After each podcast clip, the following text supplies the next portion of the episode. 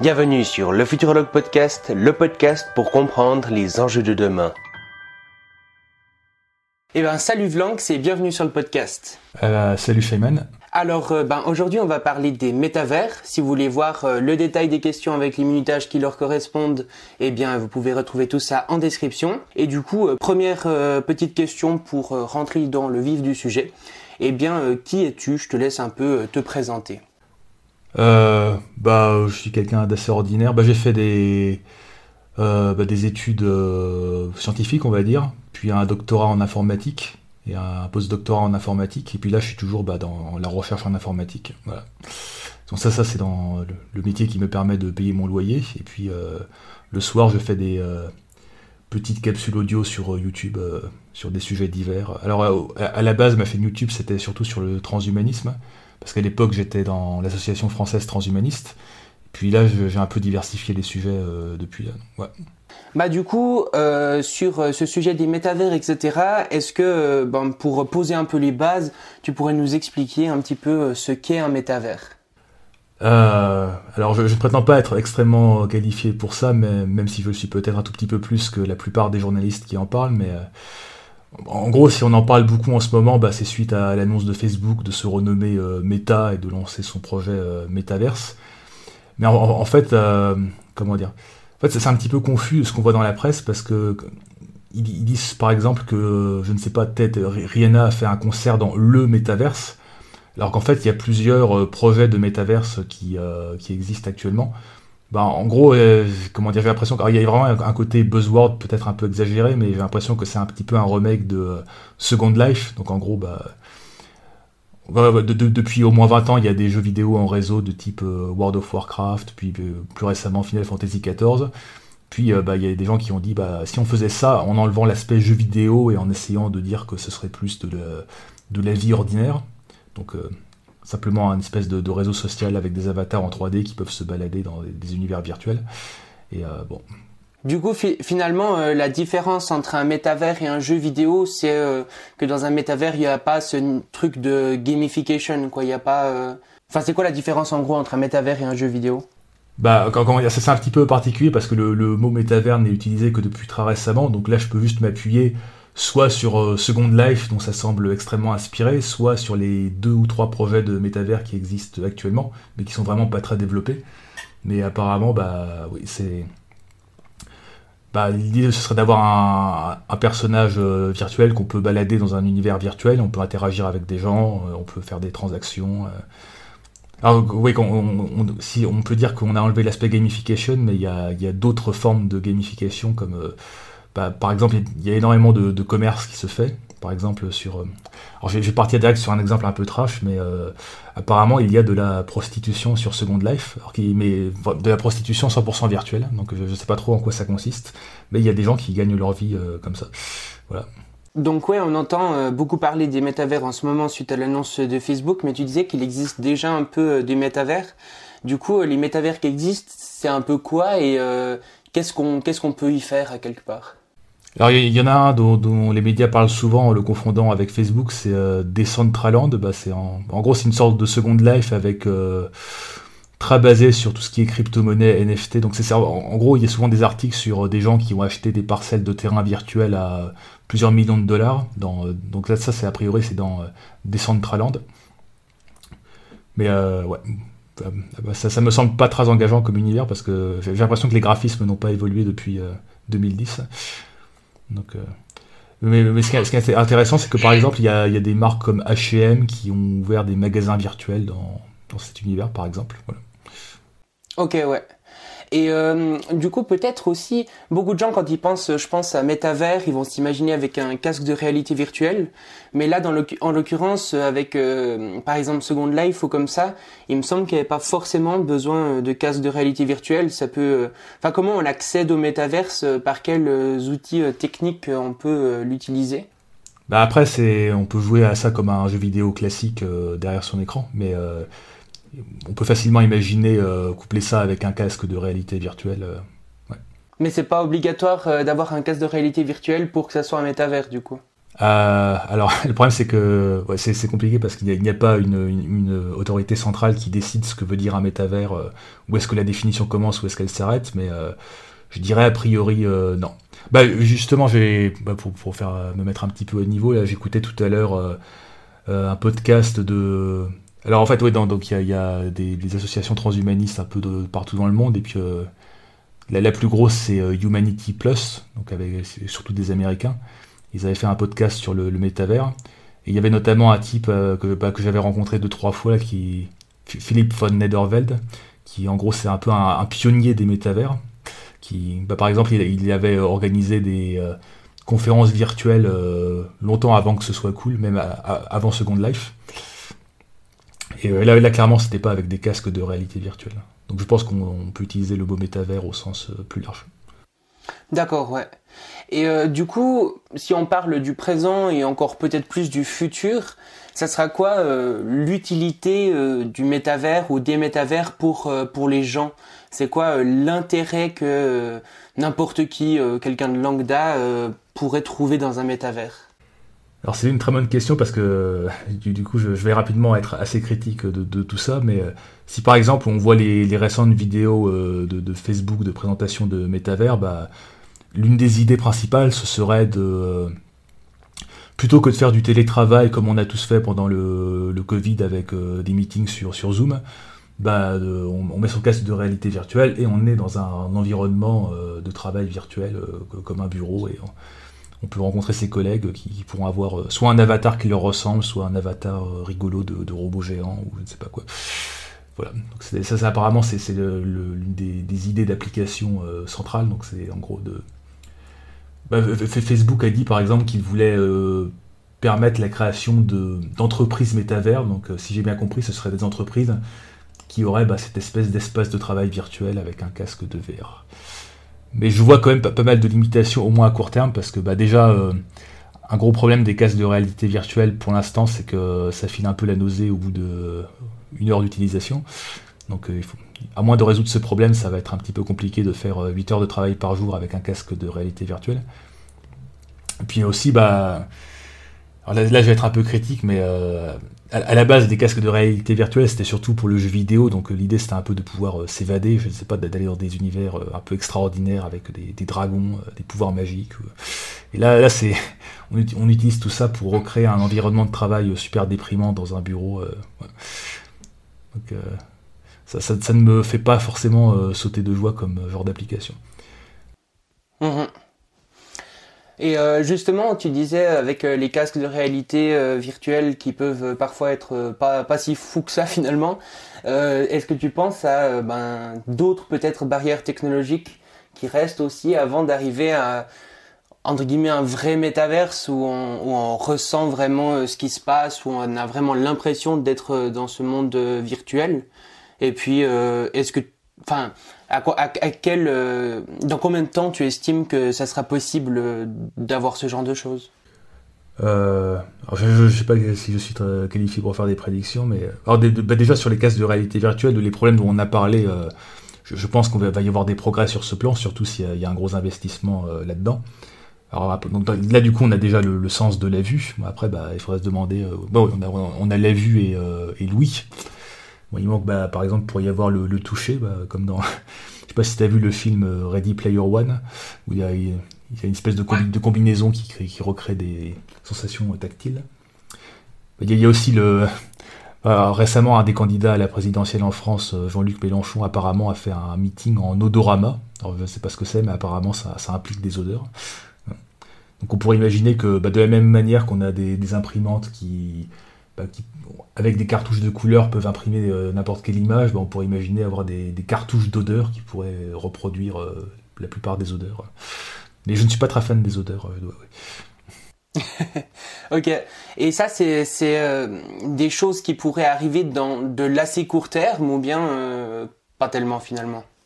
Bah, les, améliorations. je pense que d'ici d'ici 10 ans, les, casques de réalité virtuelle auront énormément euh, progressé, parce que surtout s'il y a un, gros marché pour ça. Après, le, problème, c'est que comment dire, ce qui fait le succès des réseaux sociaux, c'est que c'est très facile de juste choper son smartphone et de scroller sur euh, Facebook ou Twitter.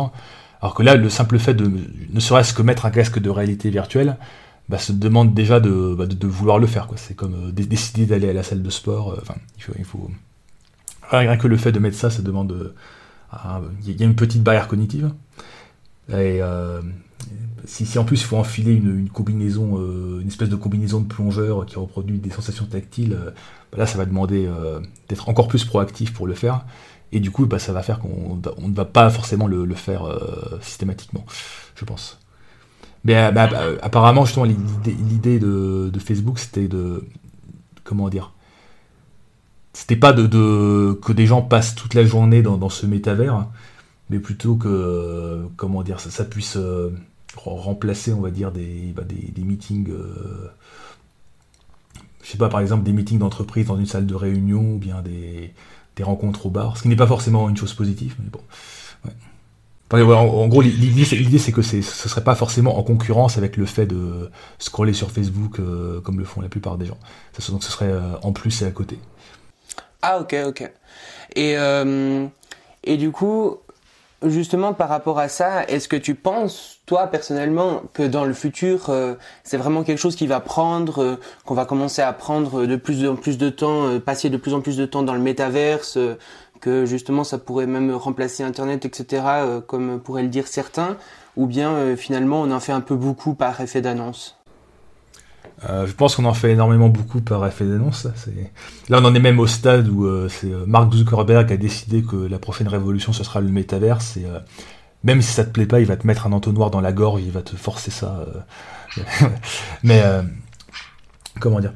Mais voilà, en gros, la question c'est de savoir est-ce que c'est plus, est-ce que c'est le, le, smartphone ou est-ce que c'est la smartwatch? En gros, le smartphone ça a tellement pris que tout le monde en a un euh, dans le monde aujourd'hui, et la smart, smartwatch ça a pas du tout pris. Donc, euh, bah, pour l'instant, je ne mettrai pas une grosse certitude sur l'un euh, ou sur l'autre. Ok. Et si on prend sur du un peu plus long terme, genre, je sais pas, une centaine d'années, euh, ça reste euh, quelque chose euh, de, probable, qu'on arrive à créer finalement des univers tellement fous que, la réalité devienne presque ennuyeuse à côté et que du coup certaines personnes se disent bah, à quoi vivre dans le monde réel presque. Bah ça, existe déjà, ça s'appelle les MMORPG, donc bah, typiquement j'ai plusieurs amis qui passent beaucoup d'heures par jour euh, sur euh, Final Fantasy XIV. Donc en gros, ils, vont faire leur boulot pour, pour gagner de l'argent, puis le, dès, qu'ils ont un moment, ils vont sur euh, Final Fantasy XIV. Et bon, bon, là, pour le coup, c'est bah, un univers virtuel orienté euh, jeu vidéo avec. Alors je, moi, je ne joue pas du tout au MMORPG, donc je connais ça que très superficiellement, mais il y a, vraiment un côté social, effectivement. Il y a les, fameux raids où il y a plusieurs joueurs qui, vont se retrouver entre eux pour essayer de tuer un gros monstre. Il y, a, tout le côté de il faut passer des heures à augmenter les caractéristiques de son personnage ou à farmer des objets. Il y a une espèce de mini économie qui peut se créer à l'intérieur du jeu aussi. Donc d'une certaine manière, euh, oui, il y, a déjà des. Enfin, comment dire? Par exemple, le film Ready Player One. en fait, j'avais commencé à le voir euh, en prévision de l'interview parce que je l'avais pas vu et que beaucoup de gens en parlaient. Mais donc, j'ai vu qu'un tiers du film. Mais euh, on, y est déjà en version low tech, quoi. Ouais. Donc finalement avec les améliorations euh, bah, justement de ces métaverses, etc., ça pourrait, euh, ça pourrait euh, être comme des, jeux vidéo améliorés à quelque part, avec encore plus de sensations, plus de trucs délirants, des mondes encore plus ouverts, et puis ça risque d'être bah, comme maintenant avec des gens qui, s'enfoncent un peu là-dedans, enfin qui, vivent presque pour une vie alternative, mais, en beaucoup plus quoi. Oui. Bah, le, truc, c'est que bah, d'un côté, clairement, bah, tous ces, ces, jeux, ces MMORPG, bah, ça me semble très probable qu'ils vont évoluer vers la réalité virtuelle et avec ces casques de réalité virtuelle pour être encore plus immersifs. Mais le principe restera euh, fondamentalement le même. Mais l'idée de tout, ce qu'on discute sur les métaverses en ce moment, bah, ce serait plutôt d'appliquer ça en dehors des jeux vidéo. Donc pas, pas uniquement dans un univers virtuel qui soit basé sur un jeu, sur une aventure, mais euh, dans, des contextes plus, euh, professionnels déjà, par exemple, on en a parlé, et puis euh, aussi pour des contextes, je sais pas, plutôt sociaux, bah, comme euh, comme c'est le cas sur Second Life. Mhm. Euh, et, justement, par exemple, avec ces, ces rencontres virtuelles, etc., d'un point de vue pro et tout, tu penses que ça va arriver assez rapidement que des gens vraiment vont discuter dans le métaverse, etc., au lieu de, de faire une réunion sur Zoom? Ou bien... Enfin, est-ce que, est-ce que vraiment ça va arriver assez rapidement ou pas, quoi? Euh, alors, il y aurait quand même des problèmes à résoudre parce que dans, la, petite démo de, Facebook, bah, on voit des, gens avec des avatars virtuels qui discutent dans une salle, c'est très bien, mais du coup, euh, on sait pas trop comment est-ce que euh, le, comment dire le programme reproduit leurs expressions faciales. Est-ce qu'il y a une caméra qui les filme et qui essaie de reproduire ça sur leur modèle 3D Bon, on on sait pas trop. Donc, bah, déjà a priori, ce serait pas juste suffisant de mettre le casque. Il faudrait mettre d'une certaine manière bah, des des capteurs. ça, peut être, ça peut être une simple webcam, hein, mais il faut qu'il si on veut pouvoir que notre personnage virtuel puisse bouger comme nous on bouge, bah, il, va falloir euh, un peu plus qu'un simple casque de réalité virtuelle. Mais euh, par exemple, typiquement, bah, moi, pendant le, Covid, bon, pour des raisons personnelles que je vais pas détailler, je me suis retrouvé euh, très isolé pendant plusieurs mois. Et du coup, bah, même, même si c'est pas un truc que je ferais euh, fréquemment, je pense, bah, dans, dans, ce contexte d'extrême isolement, je pense que si j'avais la possibilité de faire des, euh, des réunions Zoom en mode métavers avec euh, un peu plus d'immersion, bah, j'aurais pas dit non. Quoi. Ouais, et finalement, avec ce truc que cet univers virtuel pourrait devenir encore mieux que, que notre univers à nous, plus réel, eh bien, il y, y, en a qui pensent justement enfin j'avais vu ça et euh, je me demandais ce que tu en pensais par rapport euh, que ça pourrait être une potentielle solution au paradoxe de Fermi en fait que euh, les civilisations avancées elles auraient aucun intérêt à découvrir l'espace, à découvrir le monde si elles en ont un bien meilleur qu'elles peuvent qu'elles peuvent découvrir dans leur simulation et sans aucune sans aucune limite physique ou les limites physiques qu'on choisit de mettre quoi quelque part? Bah ouais, d'autant plus que moi je suis assez euh, sceptique de l'espace même, parce que comment dire, si on considère que d'une part l'immense majorité des planètes sont des cailloux pelés où il n'y a rien à faire et que d'autre part il y a cette fichue euh, limite euh, de la vitesse de la lumière qu'on, enfin si, cette limite se, confirme effectivement, bah nos possibilités dans l'espace sont très limitées parce que le, le simple fait de faire un aller-retour vers la planète viable la plus proche euh, ça prendrait euh, tellement d'années que lorsque la personne reviendrait sur Terre, bah, il y aurait déjà eu euh, trois révolutions technologiques. Donc, en gros, le, temps spatial, on, va perdre des années à se déplacer d'un caillou pelé à un autre caillou pelé, alors que pendant ce temps-là, sur Terre, bah, si on ne s'autodétruit pas entre-temps, en tout cas, il y aura plein de révolutions technologiques. Enfin, disons que si on, si on voit l'accélération technologique qu'il y a eu pendant les 100 dernières années, et qui n'a pas l'air de ralentir, donc en gros, bah, bon, bien sûr, il y a tous les scénarios de type effondrement, mais euh, si, on arrive à dépasser euh, cette période un peu critique, euh, je, pense que le, temps technologique va être tellement rapide qu'on va se demander au bout d'un moment pourquoi on s'embête à passer des années dans, un vaisseau spatial dans le vide alors que on peut créer sur Terre des univers virtuels beaucoup plus intéressants que tout ce qu'on pourrait trouver dans l'espace. Mm-hmm. Donc finalement, sur du euh, assez euh, moyen long terme, on pourrait euh, très bien explorer des univers virtuels plutôt d'explorer notre propre univers, quoi. Ouais. Bah après, il y a, la, fameuse, il y a le fait que la durée de vie du système solaire est quand même limitée. Donc au bout d'un moment, la Terre va devenir invivable à cause de, changements au niveau du Soleil. Mais ça, c'est dans, je sais pas, c'est peut-être un milliard d'années ou quelque chose comme ça. Donc comment dire? En, tout cas, pour les prochains siècles, on n'a pas trop à s'en préoccuper. Mhm. Ouais, puis au pire, on pourra euh, changer une fois de planète et euh, repartir dans nos univers virtuels une fois qu'on a changé de planète, quoi. Et ça, sachant pour faire une petite, euh, parenthèse sur, sur les gens un petit peu comme Elon Musk qui disent ouais, il faut aller sur Mars pour. alors, soit pour fuir le changement climatique, soit pour fuir l'intelligence artificielle, mais comment dire Mars, c'est un univers qui est plus hostile que, des, zones comme le Sahara ou les océans ou l'Antarctique que personne ne pense à coloniser aujourd'hui. Donc, euh, je veux dire, avant d'aller sur Mars, ben, on a déjà euh, les déserts, euh, les océans, l'Antarctique. Et ensuite, si vraiment il n'y a, plus d'espace, on pourra songer à aller sur Mars, mais avant, ça ne me semble pas très intéressant. À part pour le fait de, dire, regardez, on est sur Mars, c'est cool. Peut-être plus intéressant d'essayer de, rester de, de garder notre planète habitable pour l'instant, en tout cas. Bah, même, même une Terre euh, post-réchauffement climatique dans le pire scénario du GX, ça resterait plus hospitalier que Mars. Donc, euh, bon. Non, c'est clair, il y a encore euh, beaucoup de, de technologie et de techniques à, développer avant de réussir à terraformer d'autres planètes et tout ça. Hein.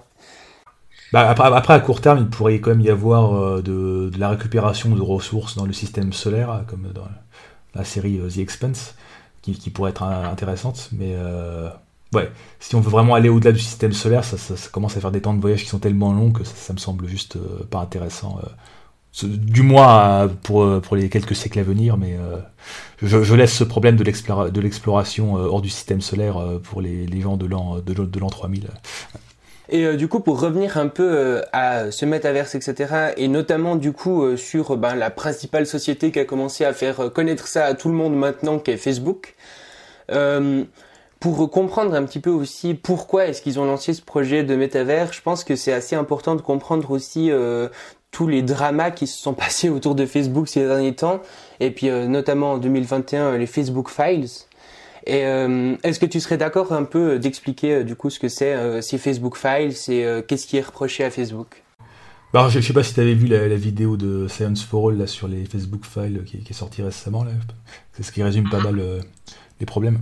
bah, alors en gros, euh, bah, d'une certaine manière, c'est pas spécifiquement Facebook, hein, c'est tous les euh, toutes les grosses entreprises du numérique, sauf que Facebook s'est vraiment bien fait prendre la, main dans le sac. Bah, en gros, il y a une lanceuse d'alerte qui a récemment euh, fait un petit peu comme Edward Snowden, mais version Facebook.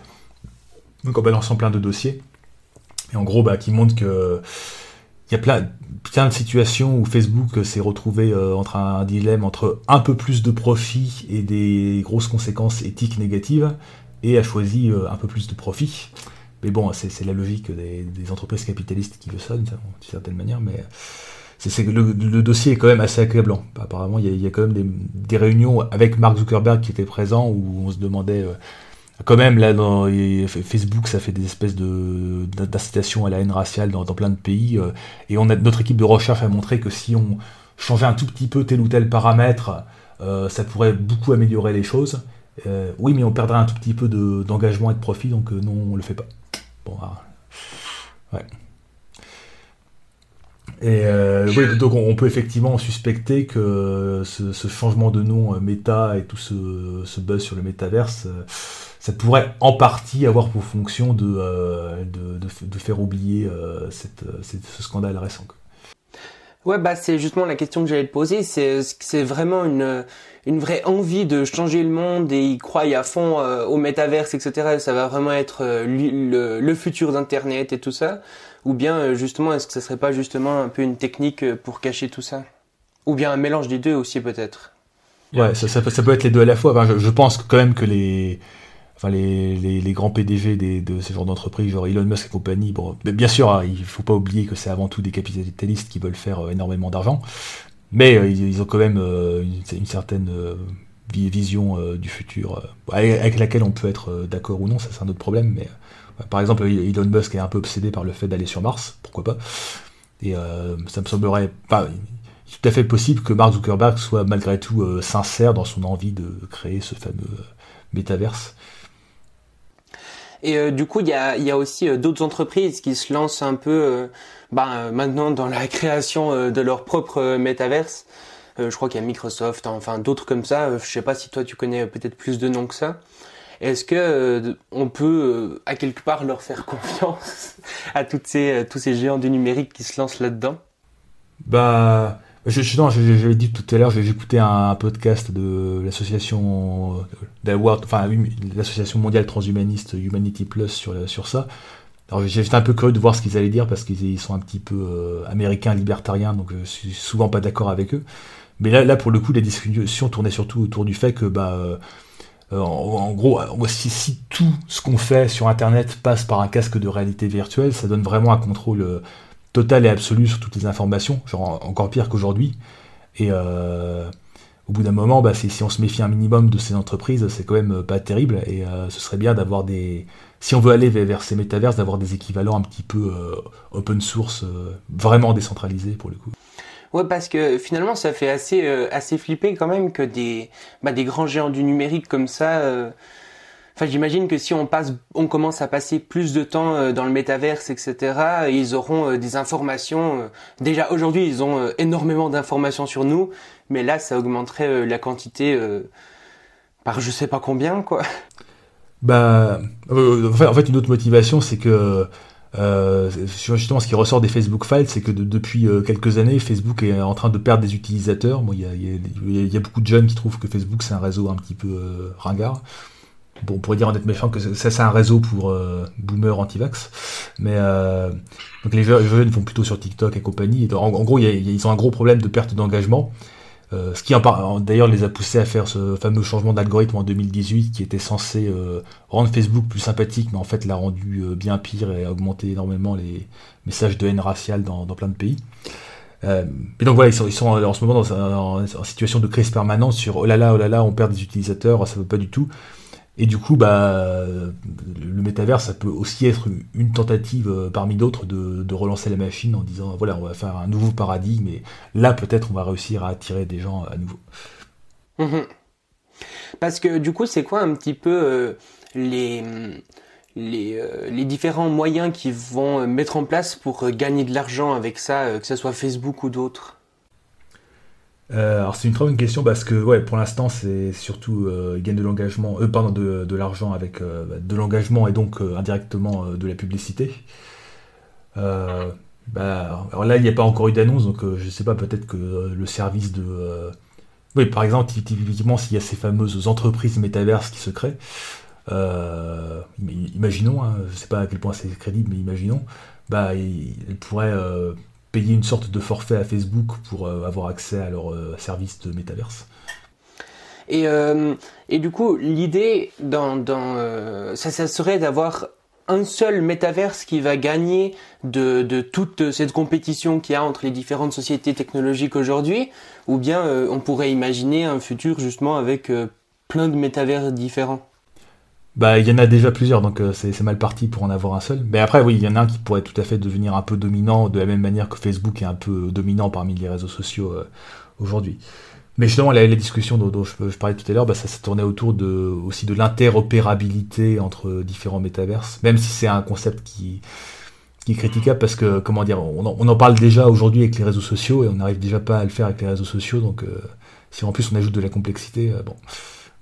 Ouais, parce que finalement, si on si on travaille euh, par exemple dans un dans un dans le métavers de Facebook et euh, qu'après un, ami est dans le métavers de Microsoft, et eh ben euh, ça va être compliqué de bah de je sais pas de lui payer des choses dans l'autre métavers ou que ça se connecte ensemble quoi. Il faudrait que, que, que ces univers soient quand même connectés entre eux d'une certaine manière, quoi. Ouais. Bah, y a, du coup, il y a, des gens qui veulent faire ça avec les fameux NFT et compagnie, euh, toutes les, toutes les histoires de, blockchain. En gros, qu'il y aurait une blockchain qui pourrait, dont les, les items pourraient s'utiliser bah, soit dans le métaverse Facebook, soit dans le métaverse Microsoft. Bon, pourquoi pas. Mhm. Et euh, du coup, euh, en parlant de, de crypto-monnaie, d'NFT et tout ça, est-ce que tu pourrais vite expliquer bah, ce que c'est une crypto-monnaie, ce que c'est un NFT, et puis aussi ben, quel est leur rôle en fait dans le métavers? Dans les métavers Alors, euh, comment dire le, J'ai déjà essayé d'expliquer ce, que c'est rapidement. Bah, comment dire? En fait, là, c'est pas juste des monnaies virtuelles parce que, à la limite, on pourrait dire qu'un paiement par internet avec, euh, on rentre son numéro de carte bleue, c'est un paiement virtuel, vu qu'il n'y a pas de transfert, n'y a pas d'argent physique. Et là, la différence avec euh, tout ce qui est Bitcoin et compagnie, c'est que c'est vraiment décentralisé, du coup, ça ne dépend un paiement bancaire classique, bah, on va passer par le site web de, notre banque, auquel on fait confiance parce qu'il est quand même suffisamment sécurisé, mais ça reste centralisé. Et donc, bah, les... on ne sait pas vraiment qui a créé Bitcoin, mais a priori, c'était quelqu'un qui était quand même assez empreint de philosophie un peu libertarienne. Euh. En fait, ça faisait suite à la crise de 2008 où les gens faisaient plus confiance aux, banques. Et du coup, l'idée, c'était d'avoir un truc qui permet de s'affranchir complètement des banques. Donc, euh, bah, la solution, malheureusement, la solution technologique qui a été trouvée est extrêmement euh, gourmande en énergie. Euh, mais ça, c'est un, autre problème. Et donc, l'idée, donc les, il y a cette monnaie décentralisée, et puis à un moment, des gens se sont dit, bah, en fait, on s'échange des, en gros des, espèces de, dollars décentralisés qu'on appelle des, bitcoins, mais plutôt que de changer des, ces espèces de pièces de monnaie qui sont interchangeables entre elles, est-ce qu'on pourrait pas s'échanger bah, des, trucs qui sont uniques? Donc par exemple des, images euh, ou des, films ou des. Enfin n'importe quoi. Donc en, gros du coup, bah, l'idée c'est au lieu de mettre dans, cette blockchain bah, uniquement des transactions d'un compte vers un autre, bah, on peut dire bah un tel possède euh, telle image, euh, je, la vends pour tant de bitcoin à telle autre personne et maintenant l'autre personne la possède. Même si on pourrait euh, contester ce que ça veut vraiment dire de posséder quelque chose parce que ça devient quand même extrêmement abstrait à ce stade. En, gros, ça, va simplement consister, si, si on parle d'un NFT image, bah, en fait l'image elle-même ne, veut pas être sur la blockchain parce que comme il faut répliquer la, blockchain sur plein d'ordinateurs, on peut pas se permettre de, stocker des gros fichiers. Du coup, ça va juste être bah, un lien vers euh, un site qui héberge l'image. Parfois, c'est juste un lien vers euh, Google Drive, ce qui, craint un peu parce que niveau décentralisation, euh, ça, ruine un peu le concept. Mais ouais. Bah, il y a déjà eu des NFT qui se sont vendus à plusieurs millions et qui à présent contiennent juste un, lien mort. C'est un peu, dommage. Et voilà. Donc bah, ça, ça, sera un, problème qui, pourrait être résolu. Mais après, ce, problème pourrait être résolu en mettant ce qu'on appelle un hash de, l'image dans, dans la blockchain, c'est-à-dire en gros un, espèce de, code qui, ne peut être généré que à partir de, l'image. Donc à la limite, euh, si le site qui héberge l'image euh, tombe en panne, bah, on pourra toujours en remettre un autre et prouver que ça correspond effectivement toujours à la même image. Bon. Mhm. Et du coup, bah, quel est euh, le rôle de ces crypto-monnaies et de ces NFT dans les métavers? Bah, alors, comment dire, c'est de, base, c'est pas du tout obligatoire que ça ait un rôle, c'est juste que comme euh, en gros ce sont les deux choses qui buzzent en même temps, bah, les, gens essayent de les faire buzzer en même temps. Et qu'il y a, y notamment euh, ce métavers euh, Decentraland qui est déjà de, base basé, sur les NFT. Mais en gros, bah, l'idée c'est que prenons un jeu vidéo virtuel genre Final Fantasy XIV, bah, dans lequel on. Alors je sais pas si on peut faire des transactions dedans, mais imaginons qu'on peut acheter un un casque, voilà, un casque pour son. Non, une, épée pour son personnage. Voilà. Mais le problème, c'est que cette épée, elle pourrait être utilisable que dans Final Fantasy XIV. Alors, bien sûr, on pourrait imaginer qu'il y aura un autre euh, MMORPG qui va, qui va dire euh, bonjour euh, les serveurs de Final Fantasy XIV, s'il vous plaît, prêtez-nous votre base de données pour qu'on puisse la reproduire chez nous et qu'on puisse transférer les épées de Final Fantasy XIV vers, je sais pas, je vais dire World of Warcraft, mais c'est déjà une, un peu une référence de vieux, donc je sais pas si ça existe encore, enfin, vers, vers un autre euh, MMORPG. Donc ce serait quand même un peu bizarre parce que du coup il y aurait quand même, euh, ce serait interopérable mais en dépendant euh, d'une structure centralisée. Et donc là l'idée c'est que si on cette, cette épée, le fait qu'on possède cette épée dans Final Fantasy XIV est écrit quelque part dans une blockchain dans laquelle les gens ont une grande confiance, bah, ça fait davantage de sens a priori de la répliquer dans d'autres jeux. Ok. Ouais. Donc finalement, ça serait euh, simplement d'avoir euh, des, des, sortes de monnaies d'échange comme on peut déjà les avoir aujourd'hui dans certains jeux vidéo comme ça, mais euh, que ces monnaies d'échange soient en plus décentralisées vu que c'est un peu à la mode et puis voilà quoi. Ouais, voilà. Bah, pour, pour, le coup, c'est comment dire Enfin, en fait, là, j'ai donné l'exemple du, jeu vidéo parce que c'est l'un des rares cas d'application qui, me semble assez plausible.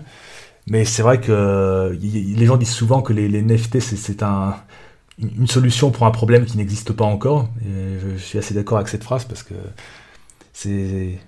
Je, comprends les gens qui trouvent ça cool d'un point de vue technique. Enfin, parce que si on essaye de comprendre comment fonctionne Bitcoin, comment fonctionnent toutes ces technologies de blockchain, c'est vrai que c'est intellectuellement très intéressant, mais par contre, je vois pas encore vraiment de cas d'utilisation qui soit vraiment pertinent.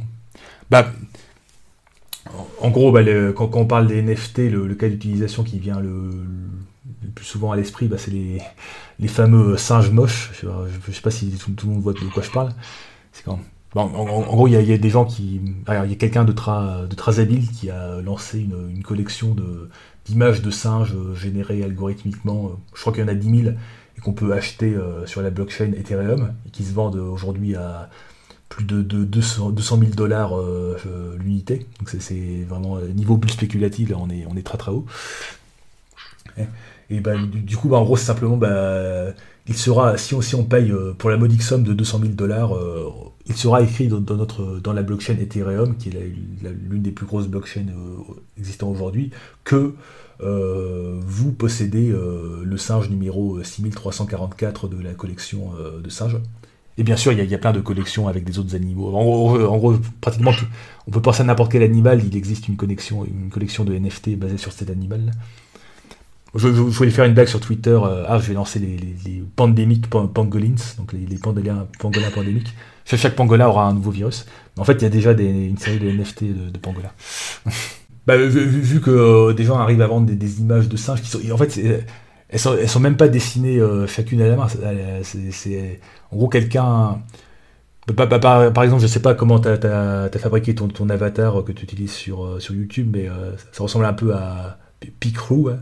En gros, bah, dans les MMORPG, on peut créer son personnage en changeant la couleur des cheveux, en changeant la taille, en, mettant des lunettes ou pas.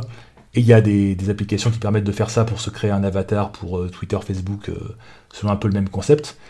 En gros, en fait, ils ont, même pas dessiné 10 000 singes, ils ont simplement euh, fait un espèce de créateur d'avatar ou de créateur de percho de personnages de jeux vidéo euh, avec des singes, euh, avec des graphismes extrêmement limités en plus.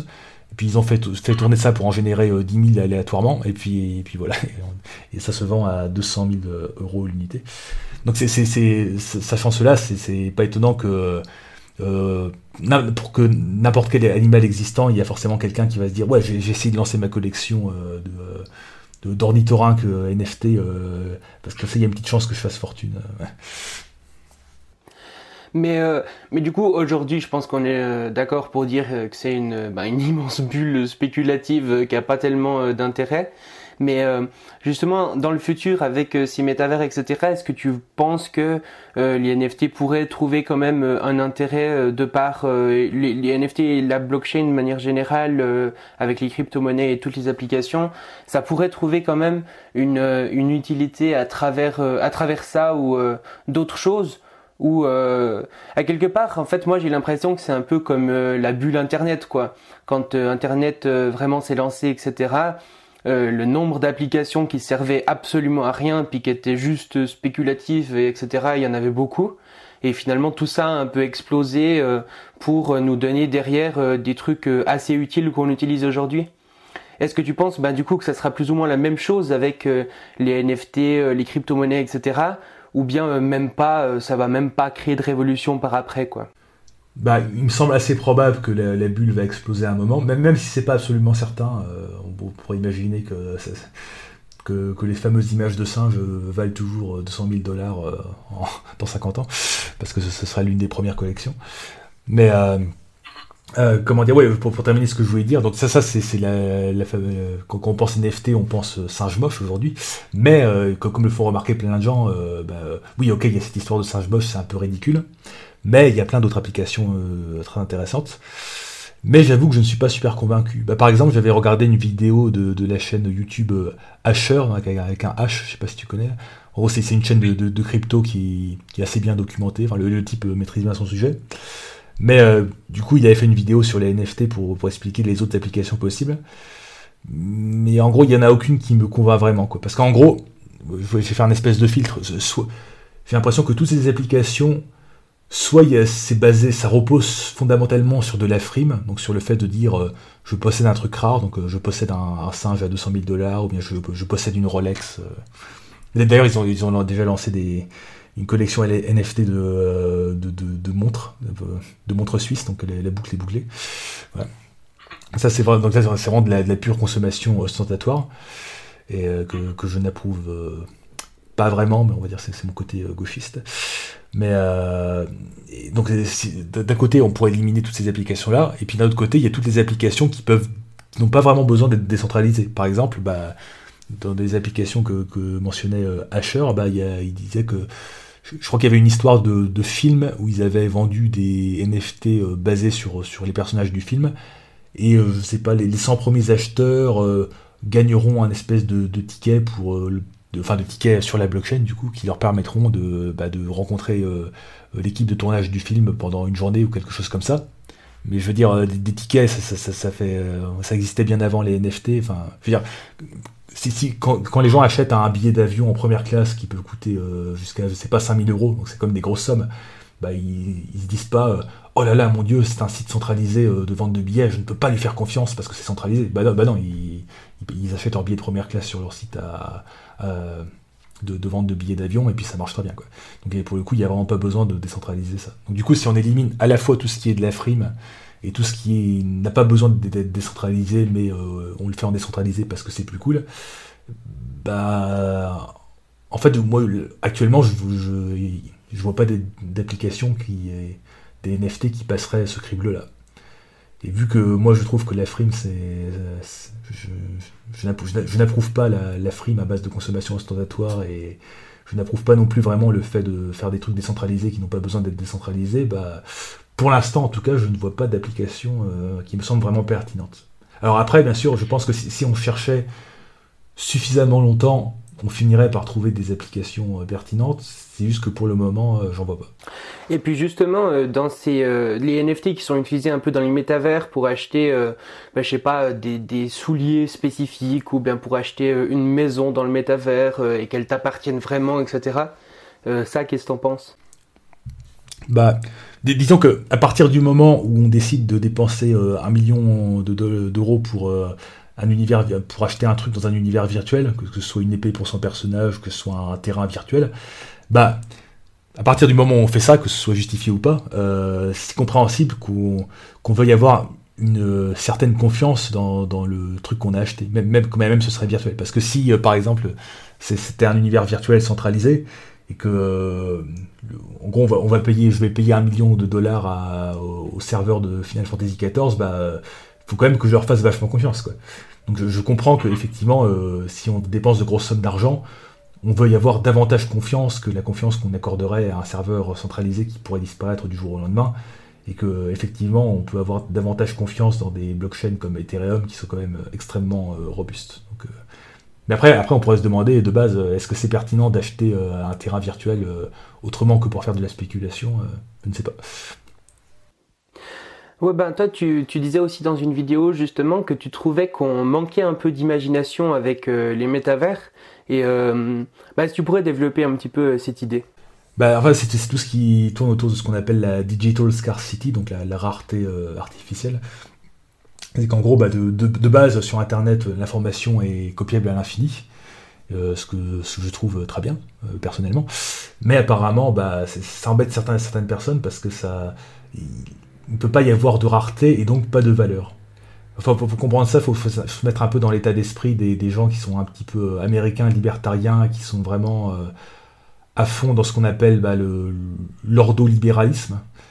Pour les gens qui regardent la, chaîne, YouTube Eureka. En gros, c'est ce qu'on appelle l'école de Chicago en économie, donc qui, avec euh, vont beaucoup parler d'autostabilisation de, des marchés, de, mains invisibles, d'offres et de demandes, tout ça, avec des modèles mathématiques bien propres. Et euh, j'ai l'impression que quand on passe beaucoup de temps dans, cette manière d'envisager l'économie, on a un petit peu de mal à en sortir, et euh, du coup on en, vient à, se dire, euh, si, il y a un contexte où les choses ne marchent pas comme dans euh, la théorie de, l'efficience des marchés et de la valeur, bah, il, faut qu'on recrée quelque chose qui y ressemble. Et là, enfin, on pourra respirer et dire Waouh, j'ai retrouvé mes repères, euh, ça va. Mais euh, est-ce qu'on est vraiment obligé de faire ça? Bah, je, ne suis pas sûr. Que... Parce que là, en gros, l'idée des NFT dits artistiques, c'est de recréer en gros une sorte de marché de l'art virtuel qui, au fond, n'est pas plus absurde que, le vrai marché de l'art quand on y pense mis à part qu'on ne possède euh, effectivement euh, rien, de, concret qu'on pourrait afficher dans son salon. Mais euh, comment dire? Ça, c'est un peu dommage parce que l'idée d'Internet, en tout cas de l'Internet des années 2000, là, je vais faire mon, vieux con, ah, j'ai connu l'Internet des années 2000, mais aujourd'hui je suis, je très vieux, j'ai plus de 30 ans. Bah, L'Internet des années 2000, c'était quand même beaucoup plus anarchiste dans le bon sens du terme qu'aujourd'hui, donc il n'y avait, pas vraiment de sites ultra centralisés comme Facebook et compagnie déjà. Euh, il y avait plein de, forums de discussion euh, avec des gens qui se regroupaient autour de, leur centre d'intérêt. Et euh, il y avait vraiment un côté partage, création. Bah, à la limite, ça, c'est un truc qui a, qui a, quand même pas mal survécu grâce à Wikipédia, par exemple, Wikipédia, c'est vraiment des communautés de gens qui vont prendre gratuitement de, leur temps libre simplement pour alimenter une encyclopédie virtuelle et pour la corriger lorsqu'il y a des erreurs et de, façon vraiment très, très altruiste.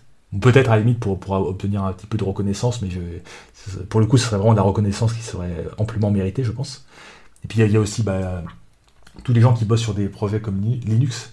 Enfin, Linux, c'est assez, assez, incroyable quand on y pense. C'est l'un des, projets euh, anarchistes les plus aboutis au monde. En, gros, ils ont réussi à créer un système concurrent de Windows, qui n'est pas forcément utilisé par tout le monde, mais comme c'est gratuit, c'est bah, Linux est extrêmement utilisé dans l'industrie, parce que du coup, il n'y a pas à payer de, licence à Microsoft. Et du coup, ils ont, créé un truc qui est capable de, rivaliser euh, avec euh, une immense entreprise comme Microsoft au niveau industriel, et uniquement euh, avec des, espèces de bénévoles qui se structurent de manière anarchiste pour développer un projet open source. Moi, je trouve, enfin, c'est, je, suis assez admiratif des, gens qui, sont dans ce genre de, projet, et je trouve que ça devrait être encouragé. Et, là, pour le coup, avec les NFT, on prend la direction complètement euh, inverse. C'est se dire, euh, non, non, non, euh, le partage infini de l'information, ça, ça suffit. Il faut, il faut, de la rareté, il faut que les choses soient rares pour qu'elles puissent avoir de la valeur et qu'on puisse flexer en, montrant ces NFT de singe ou je ne sais pas quoi. Mais je veux dire, c'est un état d'esprit et que je pense qu'il faudrait mieux être dans l'état d'esprit euh, des, gens qui participent à Wikipédia ou à Linux que dans l'état d'esprit des gens euh, qui font du, euh, de la spéculation financière sur des NFT ou qui parce que ouais dans, les applications que mentionnait le youtubeur Asher il a, dit il a même dit qu'il était personnellement impliqué dans celle-là. C'était une start-up qui permettait de faire un espèce de bah, en gros une espèce de métavers qui serait en gros une sorte de musée virtuel dans lequel on peut exposer ces NFT, a priori plutôt des NFT d'images, et c'est. Enfin, moi, je trouve ça, un, peu nul, quoi, quand même. C'est de dire euh, Ah, regardez, j'ai payé très cher pour cette image, elles sont à moi, à moi, à moi, à moi, elles m'appartiennent, regardez, je suis important euh, grâce à ces images. Enfin, euh, calme-toi, mec. et puis, c'est vraiment dommage parce que à la limite, je ne suis pas contre le fait d'obtenir de, la reconnaissance, ça peut être un moteur, mais c'est beaucoup mieux d'obtenir de la reconnaissance pour des, contributions euh, utiles à la société. Bah, déjà comme Linux et Wikipédia, ou simplement comme le... Bah, il y, a énormément d'artistes euh, sur Internet qui vont euh, créer des œuvres d'art virtuelles sur DeviantArt pour, simplement bah, pour la, reconnaissance qu'ils en tirent, et je, trouve ça très bien. Et, à la limite, plutôt que de les payer en NFT, on peut leur donner directement, leur faire directement un petit virement bancaire, je pense qu'ils seront beaucoup plus contents. Voilà. D'ailleurs, c'est assez intéressant. J'avais récemment écouté un live euh, Twitch, mais je serais incapable de, retrouver la référence. C'est qu'en gros, il y avait euh, une sociologue qui, avait euh, américaine qui avait analysé le, milieu du, jeu vidéo, donc le milieu des gamers. Oui, voilà, je crois que son livre s'appelle Fake Gamer Girl ou un truc du genre. En gros, ça, ça faisait référence au fait que les, les milieux de gamers, il y a quand même encore beaucoup de, machisme. On peut penser aux euh, fameuses histoires du Gamergate, donc qui considère que c'est la chasse gardée des, garçons et que c'est pas pour les filles. donc il y, a un certain bullying de filles qui, veulent euh, simplement euh, bah, bah, partager leur, passion des jeux vidéo comme eux. Et donc, le sociologue analysait que bah, finalement, il y avait eu une espèce d'organisation qui s'était mise en place des, de tous les milieux, euh, comme, par exemple tout ce qui est convention de jeux vidéo, ça avait tendance à, valoriser énormément euh, le fait par exemple de collectionner des trucs davantage que le fait de créer des trucs. Et euh, ce qui est intéressant économiquement quand on fait ça, c'est que si, les gens veulent davantage collectionner des trucs que créer des trucs, et eh ben ça fait qu'il y, a, y un énorme marché financier à se faire et que du coup on peut vendre plein de cartes Pokémon ou je ne sais pas quoi et du coup ça, fait, ça crée un nouveau marché. Alors que c'est tous ces gens-là qui vont créer des jeux vidéo amateurs euh, plus, ou moins euh, gratuits ou, ou, qui vont faire des fan art de Final Fantasy sur leur DeviantArt, bah, c'est chiant, qu'on peut, on peut, pas faire d'économie avec ça. Donc c'est, du coup, il faut. Euh, et du, du, coup, apparemment, ce, ce livre analysait le fait que l'industrie du jeu vidéo avait encouragé bah, justement un, truc qui, est connoté davantage masculin, donc le fait de collectionner, qui est, fait en sorte qu'au final, le fait de collectionner des trucs dans le milieu du jeu vidéo soit d'une certaine manière plus euh, vu comme plus cool que le fait de créer des trucs. Alors que moi, moi je pense qu'il serait un truc qui serait peut-être davantage fait par, par des filles euh, comparativement. Alors que moi, moi je trouve que c'est quand même beaucoup plus cool de, créer, de, par exemple, je sais pas, des, des fan ou des, des, spin-offs amateurs de jeux euh, que, simplement de collectionner un truc qui existe et qui en plus généralement n'est pas terrible parce que bon je sais pas une carte Pokémon c'est quoi? C'est juste euh, un, petit dessin euh, fait en quelques heures et imprimé sur une carte c'est pas extraordinaire quoi et encore pire pour les NFT donc moi bah, je suis plus enfin donc, donc voilà pour, pour dire il y, a, y, a, un petit peu deux mentalités ici et moi j'encourage clairement beaucoup plus ces mentalités tout ce qui est open source, tout ce qui est euh, partage, euh, création. Euh. Je, sais pas, c'est par exemple, tu vois le, jeu vidéo Undertale. Ouais. Ouais. c'est quand, quand, même assez incroyable parce que c'est. C'est un, type qui, a, qui, pour pratiquement qui vivait dans un garage de, ses parents ou quelque chose du genre, qui, a fait un, un, petit Kickstarter à même pas 5000 dollars, enfin un truc ridicule, pour dire faire un, petit jeu sympathique. Ouais, je, pense qu'il aurait été très content s'il y avait juste eu quelques milliers de personnes qui y jouaient et qui a eu un succès euh, complètement, euh, complètement démesuré. Et, euh, vois, il y a une vidéo, très intéressante de la chaîne, comment il s'appelle? Super Eye Patch Wolf sur le, le, fandom Undertale, qui montre comment un, jeu qui a un niveau technique vraiment ridicule, un niveau technique des années 90, euh, qui doit pas, peser très lourd sur le disque dur, et qui a, créé des, communautés entières de gens qui vont créer non seulement des, variations du même jeu, des, films, euh, des, histoires alternatives, des fanfictions, des, des, personnages, même des, remixes de musique extrêmement sophistiqués. Enfin, en, gros, le, fandom Undertale est, genre un million de fois plus gros que le pauvre petit jeu Undertale à la base. Et ça, ça ça c'est. Alors après, on peut, aimer ou non ce. C'est un peu particulier comme mentalité, mais on peut aimer ou non ce, genre de fan art. Mais euh, ça, c'est vraiment la mentalité que trouve cool sur, Internet. Enfin, c'est, un petit peu Internet à son, meilleur. Donc c'est vraiment l'Internet de, la, créativité euh, anarchiste qui part dans tous les sens, de, des gens qui veulent partager un maximum de trucs. Et je pense que c'est plutôt ça qu'on devrait continuer à encourager plutôt que d'aller vers cette espèce de truc de. Euh, euh, track crypto-monnaie, blockchain, où il, faut euh, posséder des. rendre rares rare des trucs pour qu'ils aient de la valeur euh, à cause de leur rareté, alors que de base c'est vraiment des trucs pas ouf, quoi. C'est juste des, images. Bon, les, images sur internet ça existe depuis. depuis qu'Internet existe, bon, je vois pas trop où est la révolution. Hein. C'est juste que tu peux, maintenant tu peux dire qu'elles sont à toi. Bon, ok, super. Mhm. Mais euh, à quelque part, on pourrait dire, par exemple, euh, ben, dans un métavers, il y aura de toute façon besoin de, de faire des échanges. Et euh, pour faire ces échanges, il y aura besoin d'une monnaie. Et bah, cette monnaie, à quelque part, autant qu'elle soit décentralisée. Hmm. bah, après, comment dire C'est juste des échanges monétaires. Des monnaies comme l'euro ou le dollar sont quand même suffisamment stables pour qu'on puisse avoir confiance parce que là, tout à l'heure, je donnais l'exemple de, l'épée qu'on voulait transférer d'un jeu en réseau vers l'autre. Là, là, pour le coup, il euh, n'y a, pas d'équivalent de dollars ou d'euros pour ça, donc ça fait sens de vouloir euh, créer une blockchain pour ce genre de truc. Euh, par contre, pour, pour la monnaie, bah, bon, comment dire les, applications de Bitcoin aujourd'hui, c'est quoi? Bah, Alors déjà, c'est surtout de la spéculation. Les gens, ils achètent et revendent des Bitcoins pour se, faire de l'argent. Il y a euh, acheter des, armes, euh, acheter de la drogue, euh, des organes humains. Enfin, en gros, c'est acheter, des trucs illégaux qu'on ne pourrait pas acheter avec des dollars. Et je vois pas vraiment trop d'autres applications parce qu'en plus, le, principe même de Bitcoin fait qu'une transaction Bitcoin c'est extrêmement laborieux. En gros, il faut, attendre qu'il y ait un bloc qui soit confirmé toutes les 10 minutes, mais il faut encore attendre au moins une heure pour être sûr que notre bloc soit confirmé dans, la bonne branche de la blockchain qui va, être préservée par la suite. Donc euh, c'est quand même, en plus il y a des frais de transaction qui tendent à devenir de plus en plus élevés. Donc euh, faire un paiement Bitcoin. En gros, si on a le choix entre euh, commander une pizza bah, avec une carte bleue et en Bitcoin, bah, a priori on va quand même le faire en carte bleue parce que c'est vraiment pas pratique de le faire en, Bitcoin. Bon après il y a des gens, des gens qui commandent des pizzas en Bitcoin parce que c'est cool de faire des trucs en Bitcoin parce que voilà.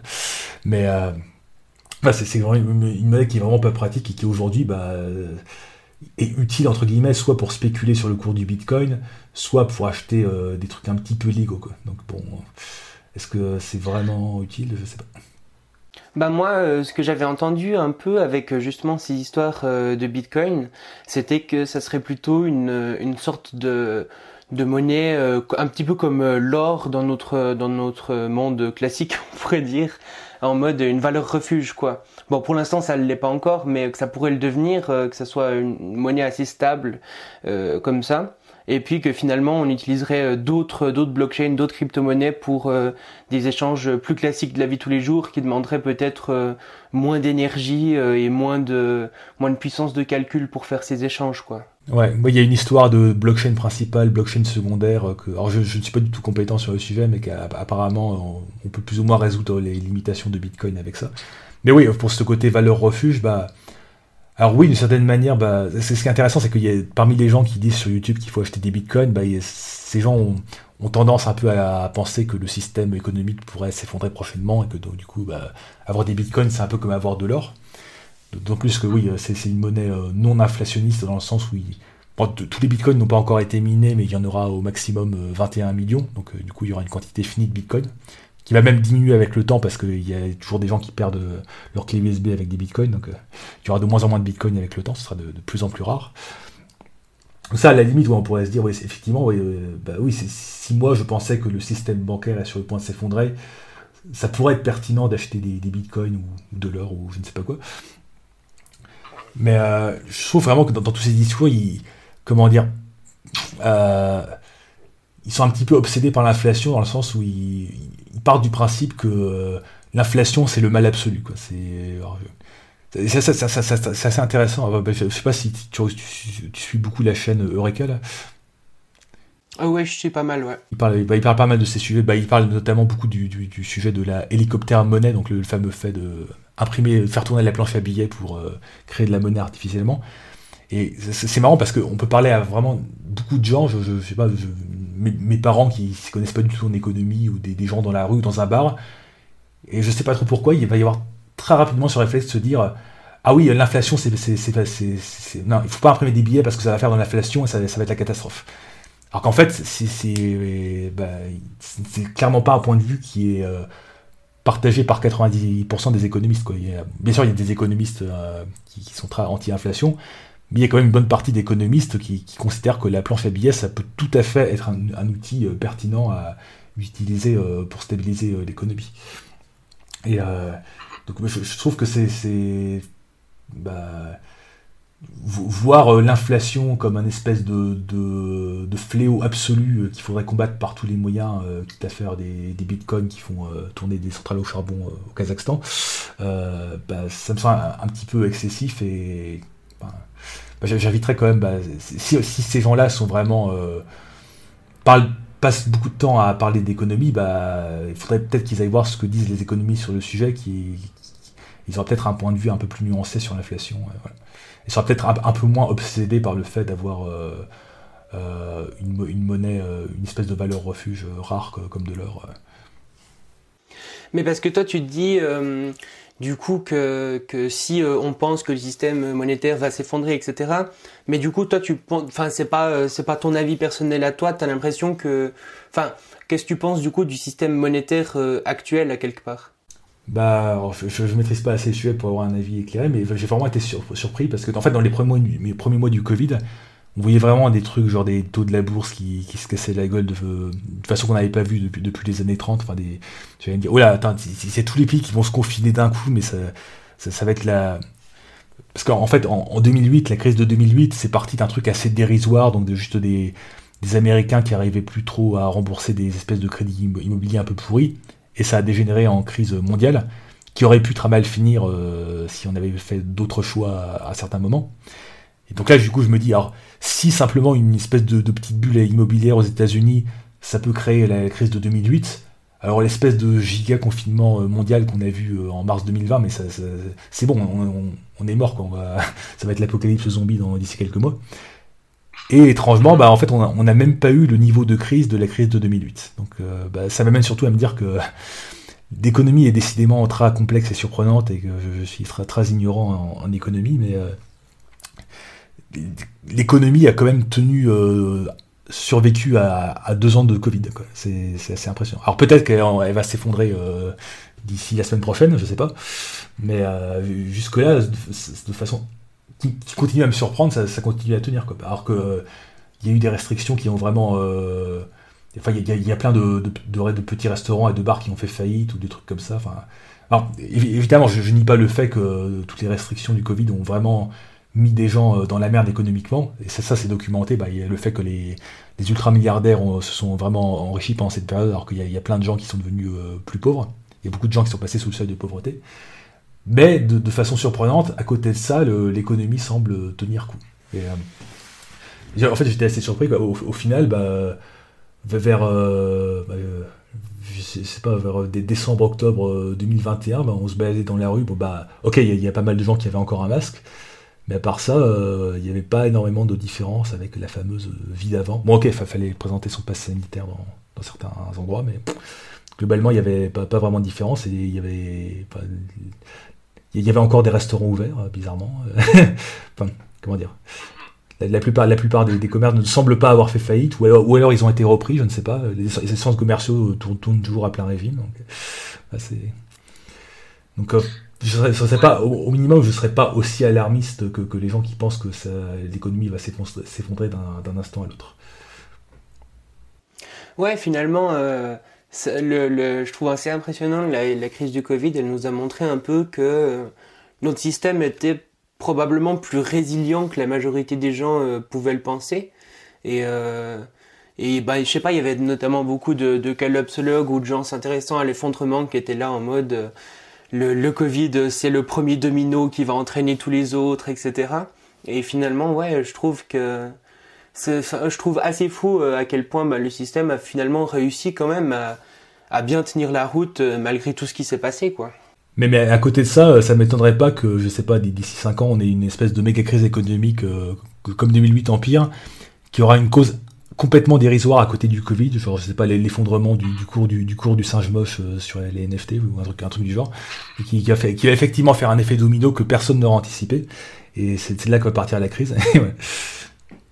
Ouais, c'est ça. Finalement, c'est beaucoup, beaucoup, beaucoup plus imprédictible euh, qu'on pouvait le penser, quoi. Puis c'est pas forcément des, gros événements qui vont amener les grosses catastrophes. Ça peut même être euh, l'inverse, quoi. C'est les petits événements qui, euh, nous amènent aux catastrophes.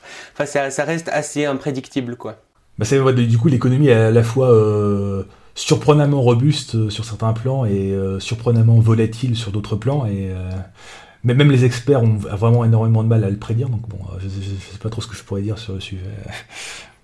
Du coup, au-delà, de, ces crises et tout ça économique, euh, le fait que ça soit euh, ben, des acteurs privés comme euh, des banques qui gèrent tout ça, ça, ça, te pose pas spécialement problème ou bien quand même oui?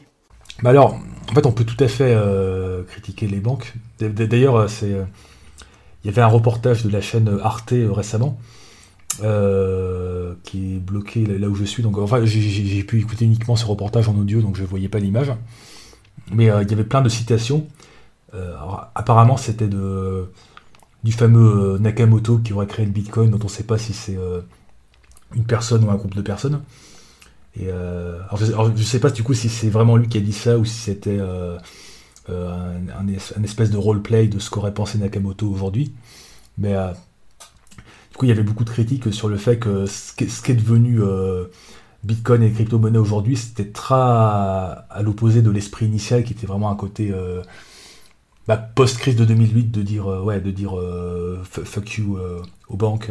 Et, bah, à, la limite, je, suis assez d'accord avec la motivation qui a inspiré initialement le Bitcoin. Qui enfin, je, pense que dans l'état d'esprit initial, c'était, enfin l'idée c'était pas de, faire un truc qui serait devenu une espèce de, valeur de, spéculation euh, pour acheter et revendre des bitcoins euh, ou pour acheter des trucs illégaux. C'était, plutôt un truc de comment dire, de l'état d'esprit euh, hacker, quoi. hacker un peu hacker libriste. Mais malheureusement, si, on voit, si on regarde ce que c'est devenu aujourd'hui, bah, je pense que l'esprit initial a été pas mal trahi. Donc au final, est-ce que le Bitcoin aujourd'hui c'est mieux que les banques Oui et non. Mais est-ce qu'il n'y a pas des chances que un peu ce côté ultra spéculation pour se faire de l'argent, etc., ça disparaisse pas aussi un petit peu avec le temps et puis que ça revienne un petit peu aux valeurs de base? Euh, alors c'est une bonne question parce que ouais, Bah, après, il y a, l'or existe depuis longtemps et puis il y, a toujours de la spéculation sur le cours de l'or. Donc, euh, si, le Bitcoin cherche à être une espèce d'or numérique qui a une, euh, qui a une quantité finie, euh, risque d'y avoir le même, au moins le même effet que, que pour l'or. Et ouais. Mais du coup, toi, toi tu vois à quelque part les crypto-monnaies et tout ça remplacer presque le système actuel ou bien pas du tout? Comme dans le dernier épisode de South Park, c'est un futur où tout le monde paye en bitcoin. Ouais, c'est. Euh, bah, comment dire. Comme j'ai dit, déjà aujourd'hui c'est un peu long de payer en, bitcoin, mais apparemment il y a, je ne suis pas un expert, mais il y a des, solutions qui permettent de faire des paiements en crypto-monnaie euh, beaucoup plus rapides. Mais euh, bah, comment dire je vois pas vraiment. là, je vais fâcher plein de gens qui, aiment bien la crypto, mais si on veut acheter un truc aujourd'hui sur Internet, euh, pourquoi ne pas le faire avec sa carte bleue? À la limite, ça, serait davantage une démarche identitaire qu'autre chose. Ça serait de se dire euh, moi, passer par une banque, non, je refuse. Moi, je suis euh, décentralisé, donc je passe par telle crypto-monnaie. Mais au final, ça sera. Au pire, au pire ce, sera, ce sera la même chose. Donc, Ouais, ouais, ouais. Et puis, euh, justement, par exemple, tu, tu, disais que les, les NFT, finalement, c'était euh, bah, un peu comme le marché de l'art classique. Parce que c'est vrai que, imagine, par exemple, je sais pas, tu as une télé euh, dans ton salon et puis tu décides bah, d'afficher ton NFT image dessus. À quelque part, c'est un peu comme, comme un tableau, quoi. C'est que tu as affiché... l'œuvre originale de l'artiste et puis tu es content de l'afficher dans ton salon parce que bah, tu as l'œuvre originale et finalement, ouais, ça change pas, euh, ça change pas spécialement. Euh, enfin, ça change pas fondamentalement non plus l'idée qu'il y a un peu derrière le marché de l'art aujourd'hui, quoi. Alors oui et non parce que comment dire, à un moment je suis pas du tout favorable au, marché de l'art euh, qui.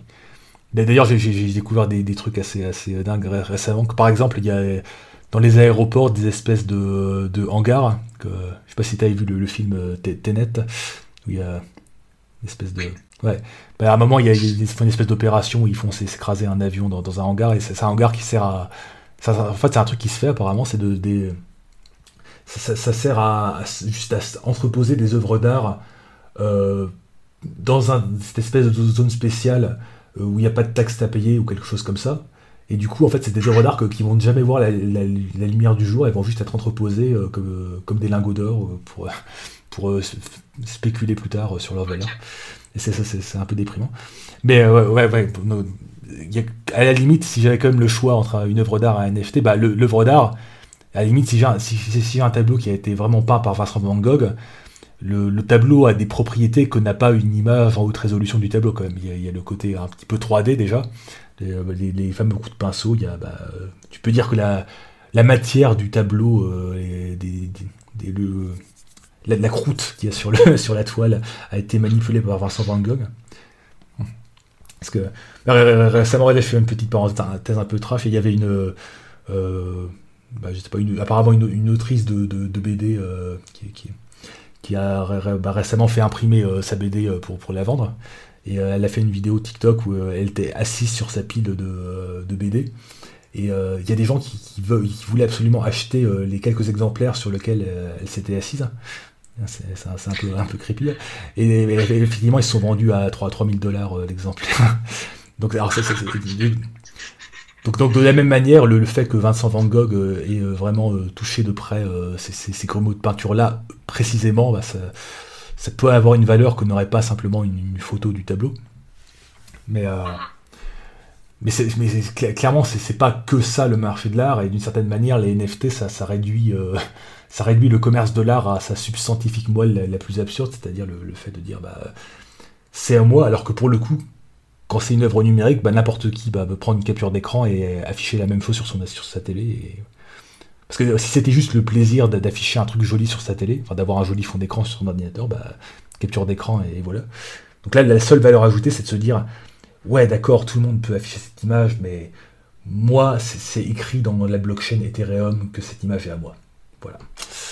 Euh, ce qui... je, pense qu'on pourrait facilement passer euh, l'intégralité de sa vie sans verser dans ce genre de préoccupations un peu narcissiques. Euh, bon. Mais euh, par exemple, dans un métavers ou comme ça, on pourrait euh, aussi imaginer des gens qui achètent euh, des NFT pour eux. Par exemple, je sais pas, quelqu'un qui a, qui, qui a une maison et qui veut décorer sa maison dans le métavers, tu vois.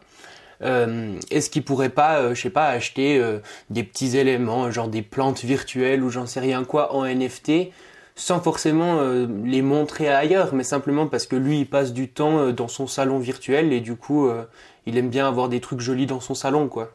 Bah ça, on peut faire la même remarque pour absolument n'importe quelle caractéristique de, l'univers virtuel. Donc à partir du moment où il va tourner sur des serveurs, euh, tout ce qui existe au-dessus va être euh, quelque part sur des serveurs. Donc on pourrait se dire que, ok, j'ai envie que la plupart de mes trucs vont être sur des sur les serveurs du jeu, enfin du j'ai dit le jeu ou de l'univers virtuel.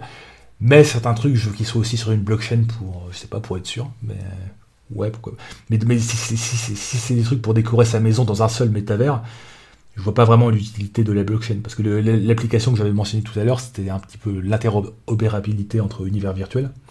Mais si on reste, euh, on a une seule maison dans un seul univers, euh, bah c'est comme acheter des, goodies dans, dans, un, dans, un, jeu vidéo euh, smartphone.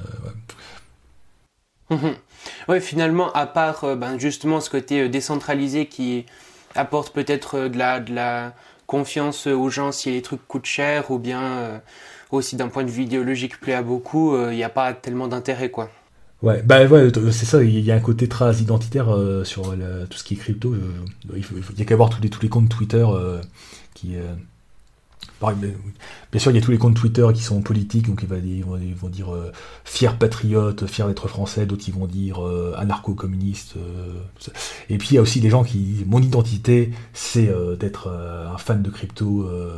ils vont mettre leur, leur identifiant Ethereum en, pseudo, mettre des, des smileys Bitcoin dans, dans leur description Twitter. Donc apparemment, il y a des gens, euh, il, y a, des gens, leur vie c'est de collectionner des figurines Pokémon et des cartes Pokémon et des trucs comme ça. Et ben il y a d'autres gens, leur vie c'est euh, d'être, euh, de, vivre crypto, de, penser crypto, de, respirer crypto.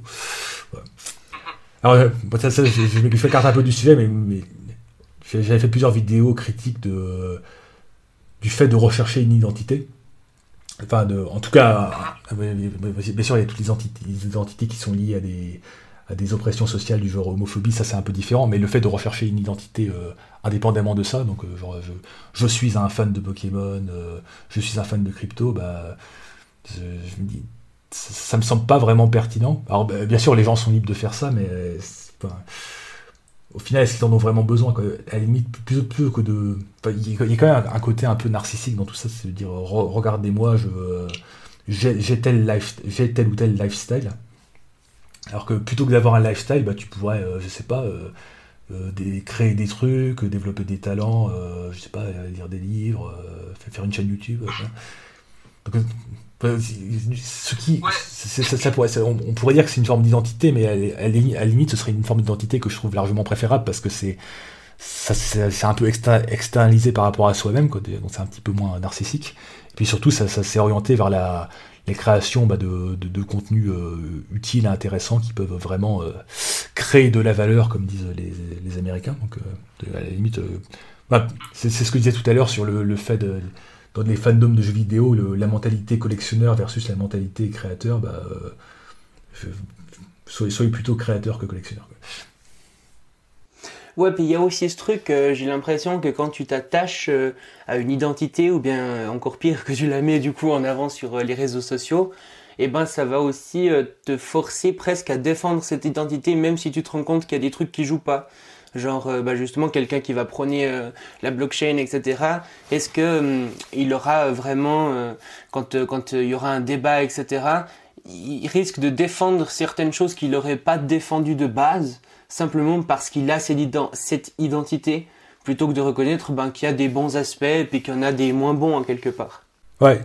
Bah c'est pour cette raison que, bah, bah clairement j'exprime des, opinions euh, politiques euh, qui ne sont pas euh, neutres, je ne crois pas vraiment à la neutralité, mais pour autant j'essaie d'éviter de les mettre en bio Twitter ou en description YouTube parce que si je faisais ça, ça, ferait juste que si jamais je me rends compte que cette idée est pas si terrible que ça, j'aurais plus de mal à, en changer. Ouais, finalement, on a le droit d'avoir. Euh, enfin, il n'y a, pas tellement de problème à avoir des opinions, mais euh, mais il faut pas s'attacher à ces opinions, puis euh, pas pour, pas que la prochaine fois où tout d'un coup on a envie de changer d'opinion, ça nous casse notre propre ego à nous à quelque part, quoi. Ouais.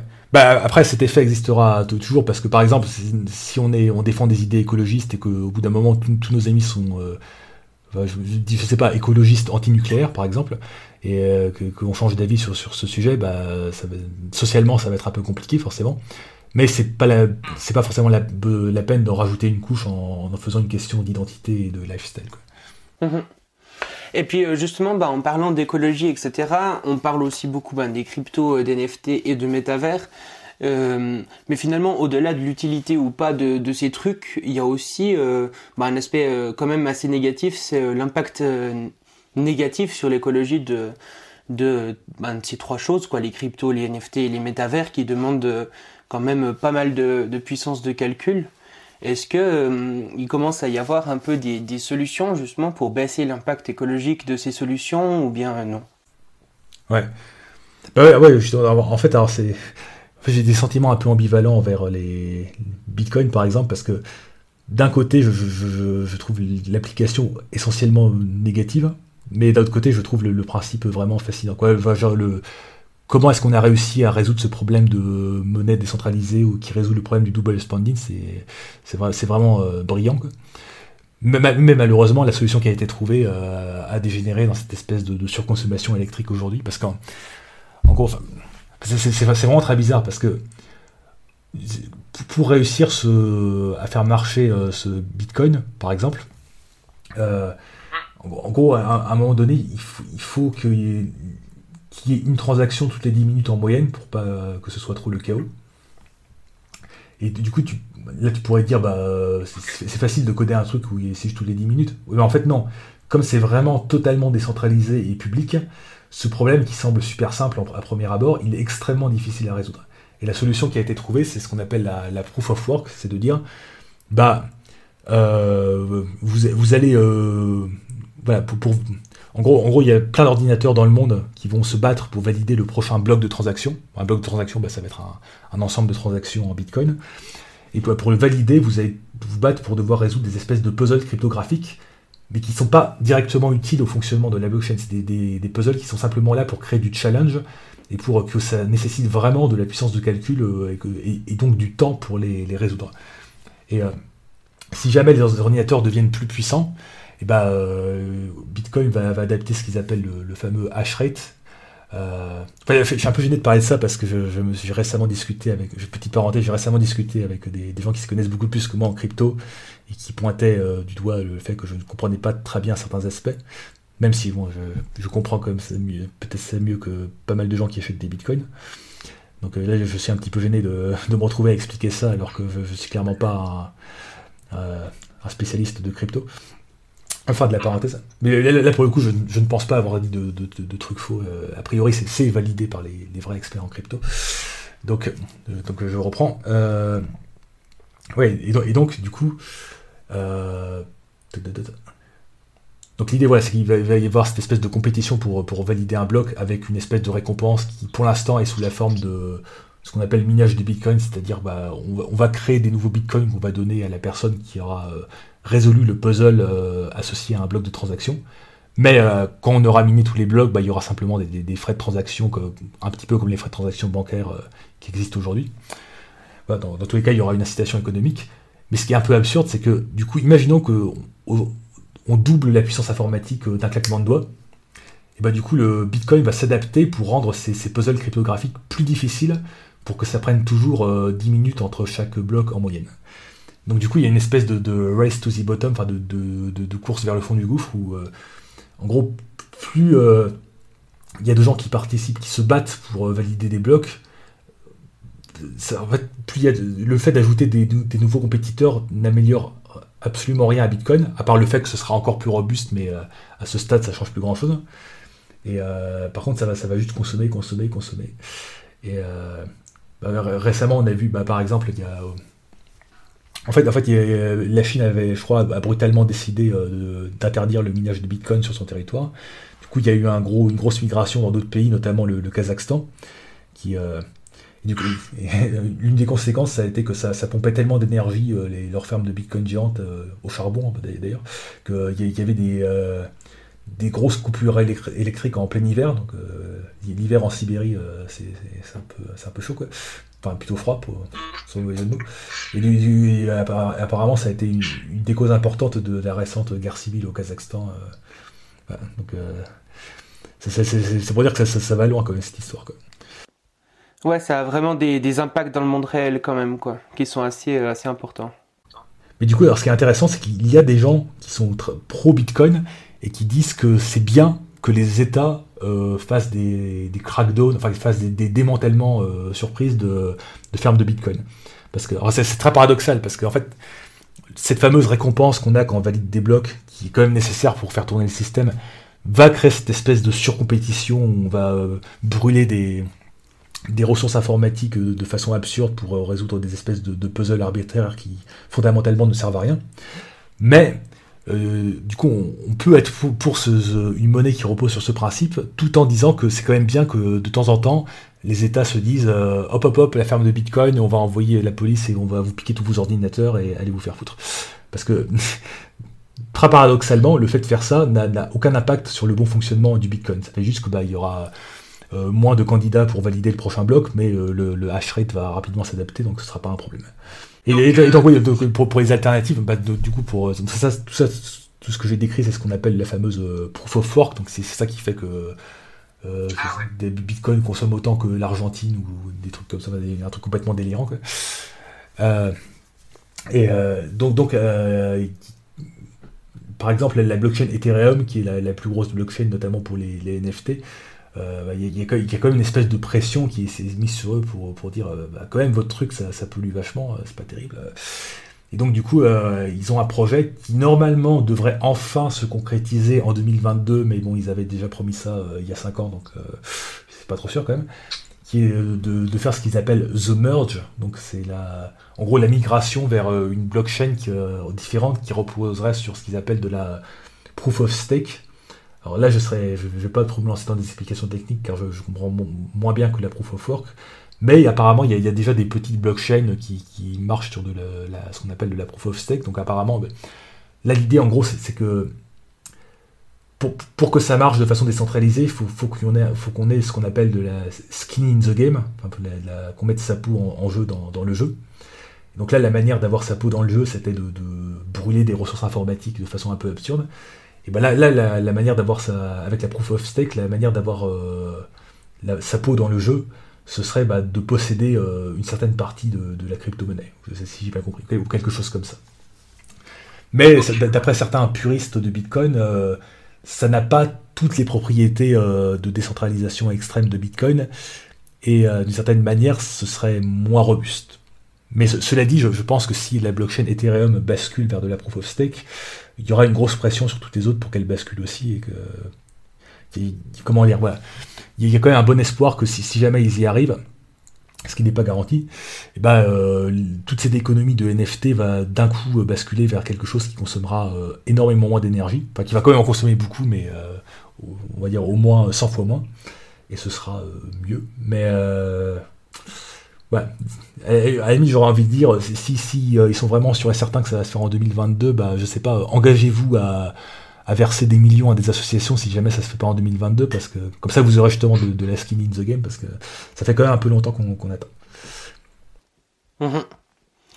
Donc euh, finalement sur euh, les bitcoins, les NFT et tout ça, on pourrait dire que aujourd'hui franchement c'est pas ouf dans le sens que les applications, bah, elles sont euh, principalement euh, pour euh, montrer pour de, la, consommation un peu ostentatoire et qui sert qui sert pas à grand chose des applications en gros qui auraient pu être faites sans sans ces blockchains et qui en plus ben, utilisent beaucoup d'énergie et ont un impact non négligeable sur le réchauffement climatique mais que peut-être dans le futur du coup cet impact négatif euh, sur l'énergie et le réchauffement climatique va baisser et qu'on risque euh, que c'est quand même assez probable qu'on découvre des, applications qui soient euh, peut-être plus utiles qu'aujourd'hui et que finalement ça devienne quand même quelque chose de plutôt pas mal dans le futur.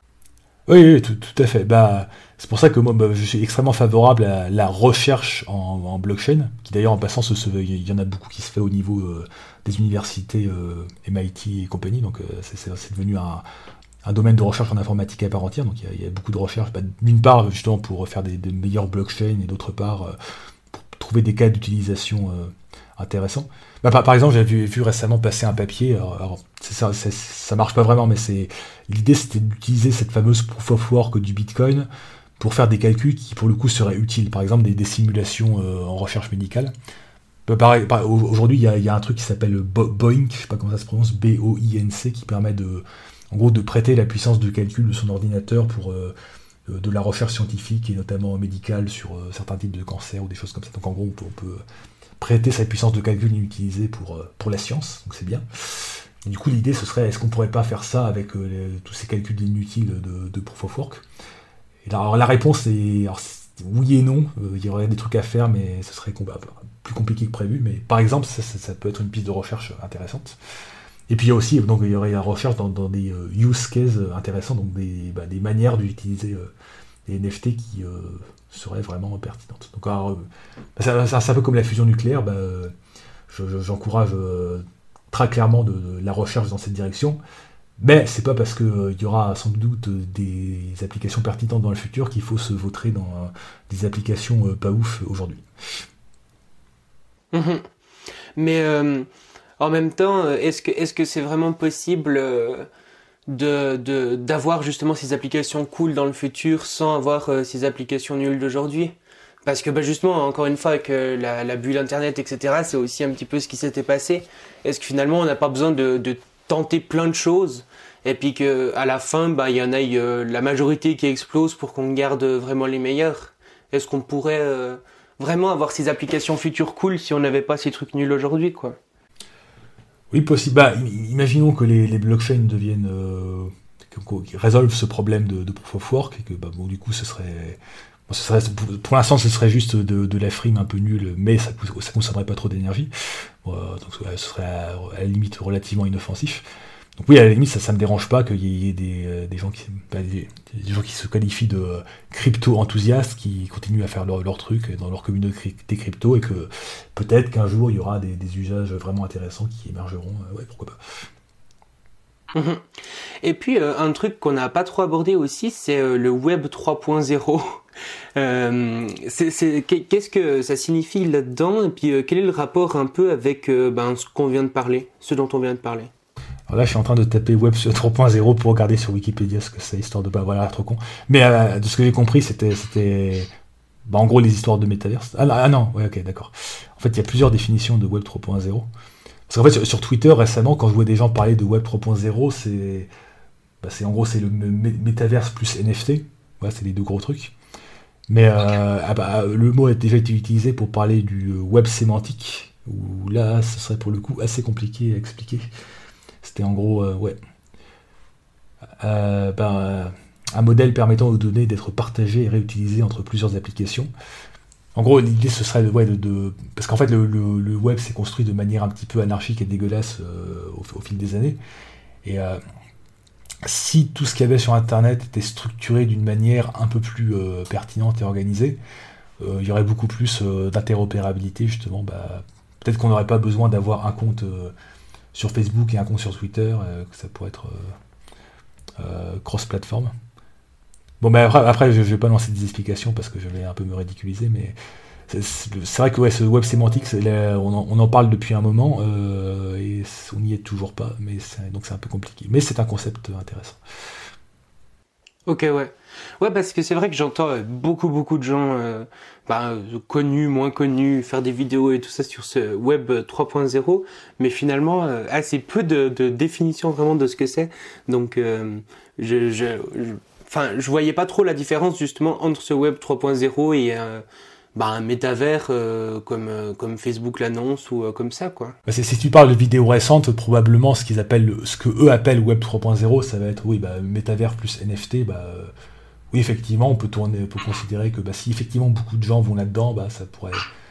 De la, même, manière qu'il y a eu le Web 2.0 qui, je crois, bah, c'était le fait que y ait plein d'applications qui soient en dehors de ton ordinateur, donc tu n'installes plus des programmes, tu as directement des trucs sur Internet, je crois que c'était ça.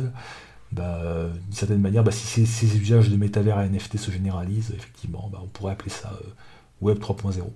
Pourquoi pas mais du coup, euh, ce Web 3.0, il a, il a des chances de, remplacer le Web 2.0 comme le Web 2.0 a remplacé le 1.0, ou bien euh, le Web 2.0 et 3.0, euh, justement, cohabiteraient plutôt ensemble finalement. Mais après, il n'y a, a, aucun remplacement concret. Ce n'est pas une mise à jour de, de, jeux vidéo, dans le sens où il y a, y a des trucs de Web 2.0 qu'on classifierait dans Web 2.0 aujourd'hui, qui sont assez dominants, effectivement. Mais il y a toujours euh, des, vieux sites web comme le site de Richard Stallman, qui ne veut, pas euh, aller sur les réseaux sociaux. Donc euh, il y, a, toujours les mêmes protocoles Internet qu'au début d'Internet. on peut toujours avoir un, blog, on peut toujours héberger un site sur un, ordinateur qu'on a dans sa chambre. Donc oui, oui, en pratique, ça va juste s'ajouter en parallèle. Ok, donc c'est vraiment des choses qui s'additionnent, quoi. Donc, euh, parce que par exemple, je sais pas, euh, ben typiquement Mark Zuckerberg qui dit que c'est un peu l'avenir de Facebook, l'avenir euh, des réseaux sociaux, etc. Il faut plutôt le voir du coup comme, bah, comme l'avenir, mais en plus, quoi, pas l'avenir qui remplace. Ouais. Bah, comme je disais, je, je, pense pas que les gens vont arrêter de, de scroller sur Facebook sur leur smartphone parce que ça a quand même un, coup de mettre un casque de réalité virtuelle et encore plus une, combinaison euh, Ready Player, Player One.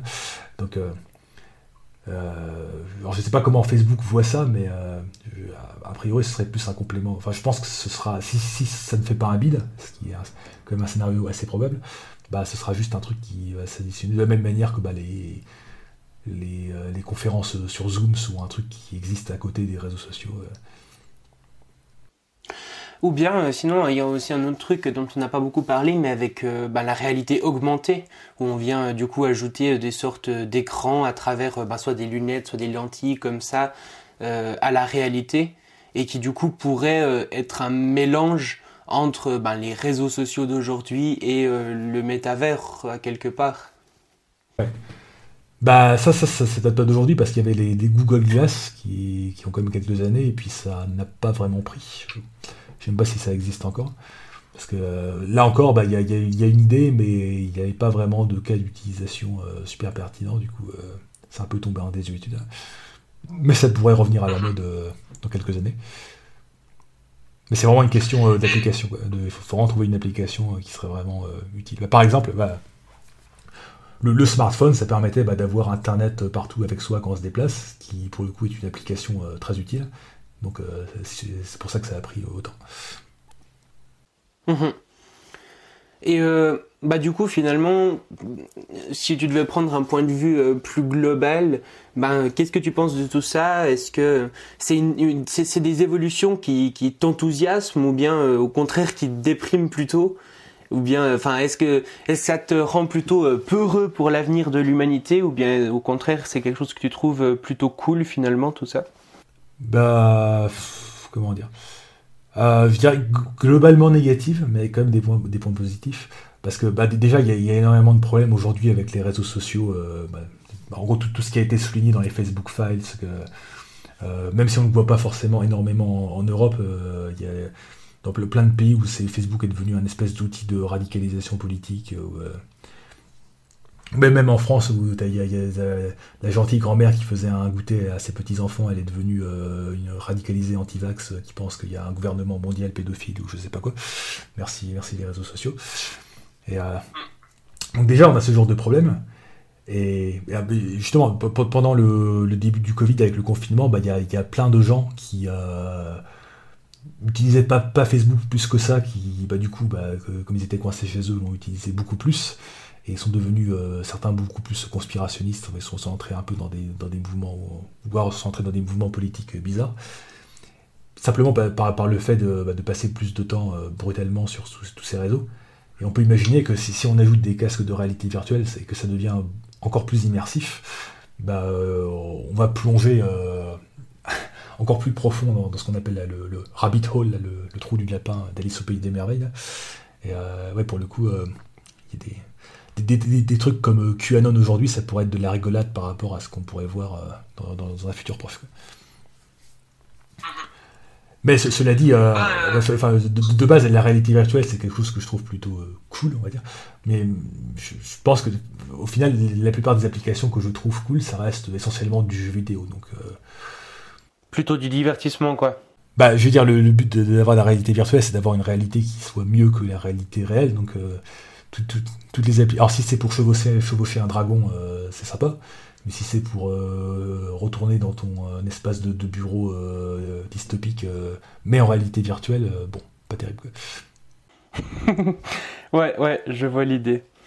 Bah écoute, merci beaucoup du coup pour ton temps, pour cette interview. si les gens ils veulent en savoir plus sur toi, sur tes idées et tout ça, voir tes contenus, ben où est-ce que tu les redirigerais Vers quel, quel endroit d'internet tu les redirigerais? Euh, bah juste euh, chaîne YouTube et compte Twitter. Le compte Twitter, bah, de, YouTube, vous tapez Vlanx et puis euh, les liens Twitter sont dans, dans les descriptions des vidéos. Ok. Ben, de toute façon, je mettrai du coup le lien de ta chaîne YouTube et de ton compte Twitter aussi en description. Et ben aussi en description, vous retrouvez du coup tous les liens des plateformes sur lesquelles je suis présent. Et ben encore merci d'être venu passer un moment discuter avec moi. Et à très bientôt. Bah, merci beaucoup euh, pour l'interview.